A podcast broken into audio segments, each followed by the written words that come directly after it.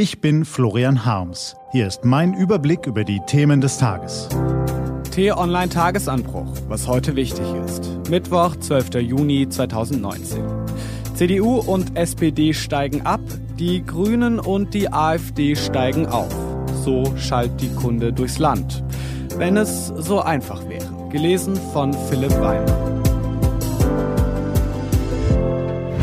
Was war?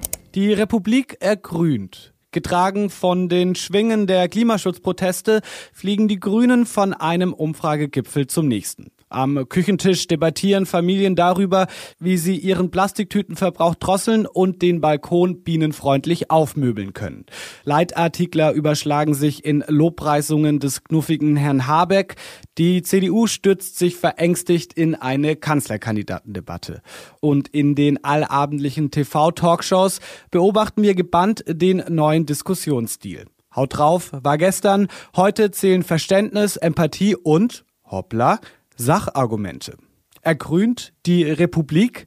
In Zeiten grenzenloser Euphorie empfiehlt es sich, einen kühlen Kopf zu bewahren. Die Fieberkurve der politischen Stimmungen mag uns derzeit mit starken Ausschlägen überraschen, aber die Volatilität der dauererregten Mediengesellschaft bringt es mit sich, dass kein Hype von langer Dauer ist. Vorgestern war es die Wiederaufstehung der FDP, gestern der Durchmarsch der AfD, heute ist es der Höhenflug der Grünen.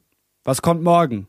Die Gründung eines deutschen Pendants zur französischen En Marche-Bewegung? Selbst wenn uns Auguren anderes weismachen wollen, Parteipolitische Prognosen sind in diesen Tagen nur so zuverlässig wie der Blick in die Glaskugel. Die Schwäche der SPD-Politiker muss nicht das Ende der Sozialdemokratie bedeuten. Die Unsicherheit der CDU-Chefin macht ihre Chancen auf die Kanzlerkandidatur nicht zunichte. Die Einfallslosigkeit der FDP-Spitze macht liberale Politik nicht irrelevant. Dennoch beobachten wir große Trends. Den Volksparteien gelingt es erstens immer weniger, die divergierenden Kräfte der Gesellschaft unter ihrem Mantel zu vereinen.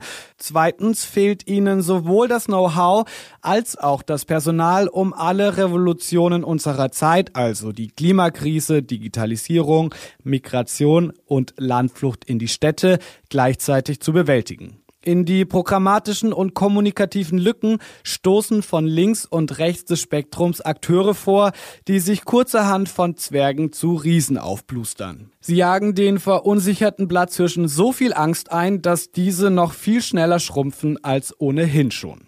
Die neuen Riesen stehen allerdings nur auf einem Bein. Die AfD im Osten und die Grünen im Westen.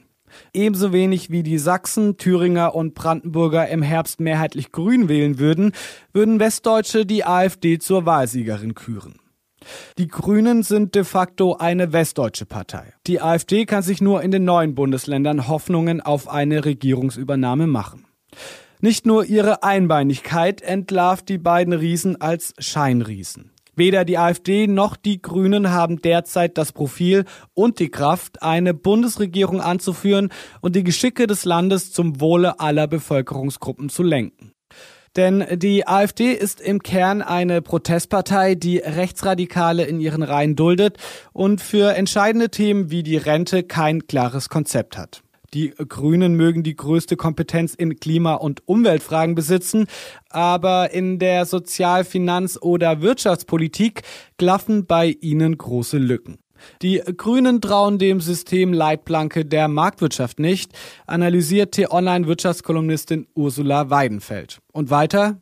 Solange man nur als kleiner Koalitionspartner in Frage kommt, kann das funktionieren. Das David gegen Goliath-Narrativ ist mächtig. Als Kanzlerpartei sind die Grünen aber nicht mehr David, sie werden groß. Sie müssten große Themen groß schreiben. Soweit aber sind die Grünen bisher nur in ihren Kerngebieten Umwelt und Klimaschutz. Und weiter schreibt Ursula Weidenfeld, das neue Grundsatzprogramm der Partei, das alle offenen Fragen beantworten wird, wird erst im kommenden Jahr fertig. Die Grünen sollten sich damit beeilen. Er grünt also die Republik. Noch sehen wir nur grüne Knospen. Ob sie wirklich irgendwann aufblühen, wird nicht der Sommer, sondern frühestens der Herbst zeigen. Was steht an? Auf t-online.de geht's heute auch um diese Themen. Das Rennen um Theresa Mays Nachfolge hat begonnen. Zehn Kandidaten treten an. In allen Umfragen liegt Boris Johnson vorne. Der Brexit-Hardliner startet heute seine Wahlkampagne. Und heute vor 90 Jahren wurde in Frankfurt Anne Frank geboren. 15 Jahre später starb sie im Konzentrationslager Bergen-Belsen. Das Anne Frank Haus in Amsterdam hat gerade seine Website überarbeitet und zeigt uns Fotos und Dokumente der Familie, die sich auf einem Dachboden versteckte, bis sie von den Häschern der Nazis entdeckt und verschleppt wurde. Auch Annes Tagebuch ist darunter. Mehr dazu auch auf www.annefrank.org. Das war der T-Online-Tagesanbruch vom 12. Juni 2019. Produziert vom Online-Radio- und Podcast-Anbieter Detektor FM. Den Tagesanbruch zum Hören gibt's auch in der Podcast-App Ihrer Wahl zum Abonnieren. Ich wünsche Ihnen einen frohen Tag. Ihr Florian Harms.